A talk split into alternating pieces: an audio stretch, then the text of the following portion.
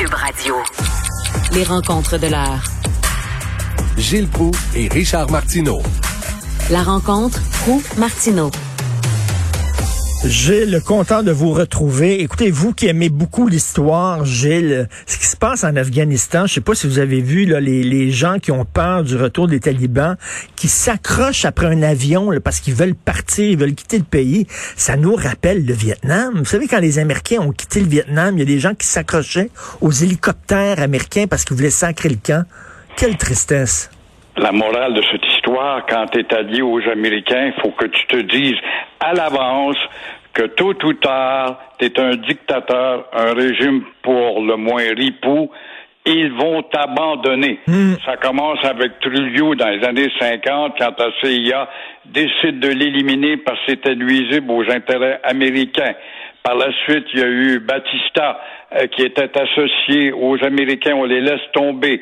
Euh, ensuite de ça, il y a eu euh, l'Indochine, comme tu le mentionnais, le 27 avril 1975. Je revois encore l'aéroport sur le toit de l'ambassade américaine où des pauvres Vietnamiens essayaient de s'accrocher au bar de l'hélicoptère et ensuite les bateaux qui ont suivi pour les amener dans divers pays, dont la France, les États-Unis et le Canada. Les Afghans, c'était jeudi dernier avec ton confrère, j'avais justement dit, on répète le, le Vietnam de Ben oui. 1973 et 75. C'est les mêmes, mêmes, mêmes images. Et dans quelques minutes, euh, Gilles, on va parler avec un militaire canadien qui a fait deux missions en Afghanistan. Et lui, ça, il doit pleurer quand il voit euh, les bandits euh, qu'il a combattus revenir au pouvoir souriant. Ça doit être extrêmement difficile. On revient au Canada. François Legault est assez discret concernant les élections fédérales. hein? Ben oui, trouvez-vous pas que François Legault parle pas fort face à cette inutile campagne fédérale dont la facture va atteindre 612 millions de dollars? C'est simple à expliquer. Sa liste d'épicerie n'a pas été livrée par Uber ou Skip. C'est eux autres qui livrent les commandes normalement, là. Alors, il y a, oh, ben, il y a bien 6 milliards pour ces garderies, mais tout cela dépend évidemment de la réélection du Parti libéral du Canada. Et euh, quant à sa liste d'épicerie de 2019, la livraison de sa loi sur la laïcité n'a toujours pas obtenu son timbre. L'enveloppe n'a pas été encore oblitérée par la poste. Il y a aussi ce cher tunnel pour les gens de Québec-Lévis. Et euh, là, il y aura une promesse, évidemment, mais tout dépendant, puisque le Parti libéral n'est pas plus friand que ça à payer ce coûteux tunnel. Alors voilà ce que c'est que d'être à la tête d'un petit gouvernement provincial au pouvoir subalterne. Et en attendant, Trudeau veut un gouvernement majoritaire alors qu'il y en avait déjà un, sachant très bien que le NPD n'était rien Ben d'autre oui. qu'une succursale du Parti libéral. Ben oui, un petit chien de poche. là. Le NPD, c'est comme le petit chien qui court autour du, bull- du bulldog. Là. Il n'y a jamais lui, voilà, il n'y a jamais lui à Trudeau, le NPD. Ben non, jamais. Je veux dire, il lèche les bottines. L'au- L'autre, il gérait comme s'il était majoritaire, Trudeau. Là. Et là, la question, vous, vous êtes souverainiste, c'est un secret pour personne. La question qui va se poser, là, c'est que est-ce que vous votez bloc encore, quitte à donner le pouvoir à Justin Trudeau, ou vous détestez tellement Justin Trudeau que vous allez voter conservateur pour le sacré dehors? C'est ça la question qui va se poser. Tenter, dépendant des comtés où on appartient, quand ils sont consacrés pour les libéraux pendant 200 ans de temps, c'est sûr que le gars qui a une sympathie pour le bloc aura pas grand choix d'aller peut-être au Parti conservateur, mais euh, je, mon cœur est avec le bloc québécois, parce que je sais son utilité et nous avons besoin d'une conscience à Ottawa et non des silencieux. Alors, euh, quant au Parti conservateur de Erin O'Toole, un ancien militaire, bon gars, il n'y a pas de doute, mais il est en train de faire la même erreur que son prédécesseur.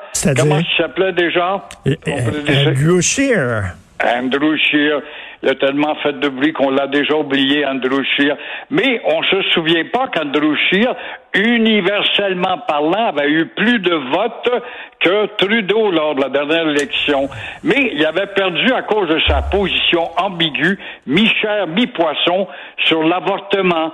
Hier, O'Toole a entrepris exactement Mhm. le même scénario, la même formule mi-chat, mi-poisson, avec le vaccin Mhm. obligatoire, et il a le culot de lancer comme slogan au Québec Agir pour le Québec. Mais c'est qu'ils sont pognés, ils sont écartelés, le Parti conservateur. C'est une coalition. hein. Ils sont écartelés avec des gens qui sont centre-droite, puis des gens qui sont pas mal plus à droite. Il veut pas, euh, il veut faire plaisir aux deux. Fait que là, il est en train, il, est en train de faire une split incroyable, puis il va, il va fendre euh, dans le sens de la longueur. Là.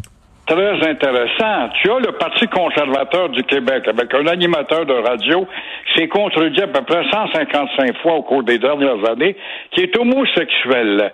Alors, en tant que bleu du Québec, Parti conservateur, va-t-il dire à ses membres voter pour le Parti conservateur d'Ottawa, qui euh, est plutôt moins friand à vis-à-vis des, des demandes des homosexuels?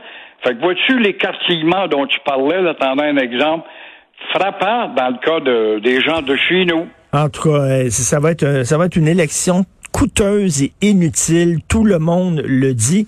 Et là, on a vu qu'il y a un médecin de famille qui a fait 1,6 million. C'est un revenu record. Jamais l'assurance santé a payé ça à un médecin. 1,6 un bon million. médecin de Laval, un million six, un médecin de Laval qui n'est quand même pas un joueur de la Ligue nationale de hockey. Alors, les voilà comparables aux joueurs de maintenant les médecins. Ils sont 15 au total à avoir empoché plus d'un million. Et dire que la moyenne salariale l'an passé était, et on trouvait ça raisonnable, 272 000 dollars. Alors voilà. Alors Louis Godin, lui, le grand chef de la fédération qui défend les médecins, dit que les dépenses de bureau sont à déduire comme si les dépenses de bureau n'existaient pas dans le temps qu'il gagnait 272 000. Est-ce que la secrétaire du médecin à 1,6 million euh, a vu son revenu augmenter en proportion également? J'aimerais bien le savoir. Faut-il rappeler que ces omnipraticiens, ça c'est des médecins ordinaires, travaillent surtout au téléphone? De l'autre côté, là, il y a une autre ligue encore qui regarde les médecins omnipraticiens de haut, n'est-ce pas? C'est comme la police montée qui regarde la SQ de haut, la SQ qui regarde la police de Montréal de haut. Alors, toujours est-il que les confrères spécialistes, eux autres, ils sont 12 à avoir gagné plus de 2 millions de dollars. On est pas mal dans les salaires de la Ligue nationale de hockey. Mais là, je serais, Et- je serais, je serais curieux, euh, Gilles, de savoir combien de minutes il passait avec chaque patient. Ça devait être schling. Oui, qu'est-ce que vous avez? OK, non, on prend deux aspirines. Schling. Pour, pour arriver Oui, à puis le 1,6. téléphone. Ben là, dans le cas des spécialistes, c'est peut-être pas le téléphone, mais quand même, ils sont tellement débordés, on est obligé d'avoir plus de monde, puis bon, on est obligé de faire clic-clic plus souvent. Mais encore, ils ont travaillé au téléphone pour la plupart. Alors, où sont ces gens-là qui disaient il n'y a pas tellement longtemps être maltraités par rapport à l'Ontario? En tout cas, oui, effectivement, il était maltraité. Il y avait un retard à prendre, mais là, on l'a dépassé, là. Ben, il y a un joli bout de temps, effectivement. Mais est-ce que le Québec a les mêmes revenus que l'Ontario, qui a 14 millions d'habitants, par exemple? Alors, c'est c'est voilà. incroyable. Et là, écoutez, je vois là, que le bilan euh, en Haïti, le tremblement de terre qui grimpe à 1297 morts. Vous qui vous êtes promené un peu partout à travers le monde, j'imagine que vous êtes déjà allé à Haïti? Oui, je suis allé exactement au lendemain de l'autre euh, tremblement de terre. Ah ouais? On est à quoi en 2010, si je me souviens bien, où j'ai vu des policiers de Montréal, des gars de la SQ, des gars de SPVM, qui étaient là pour former des polices et puis les entreprendre à des gros salaires, plus des primes lointaines.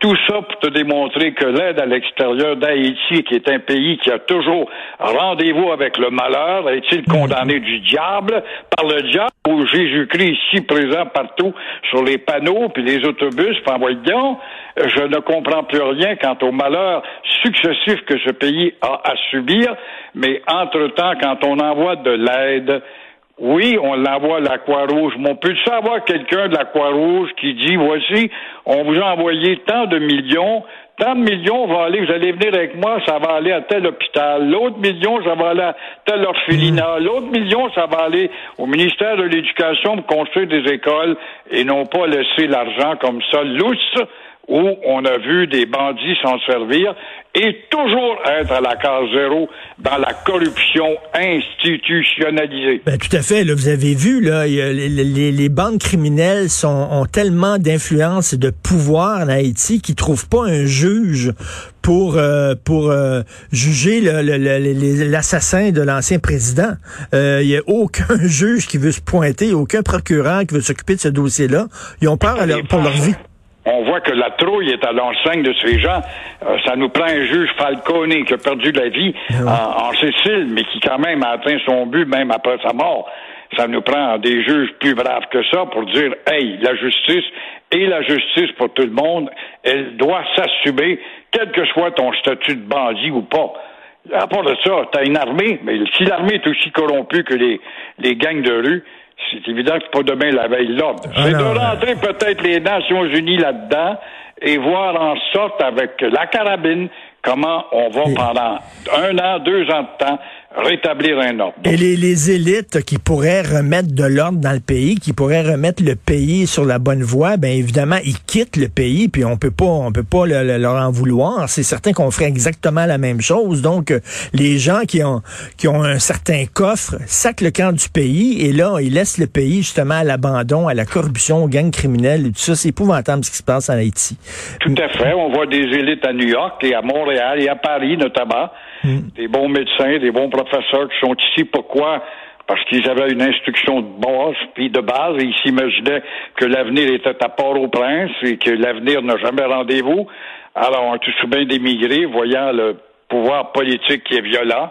Alors, on les amène ici, on les reçoit. Ils sont francophonisables aisément, et tant mieux. Mais, tant pis pour eux autres, là-bas. Merci beaucoup, Gilles. On se reparle demain. Bonne journée. Merci. Au revoir.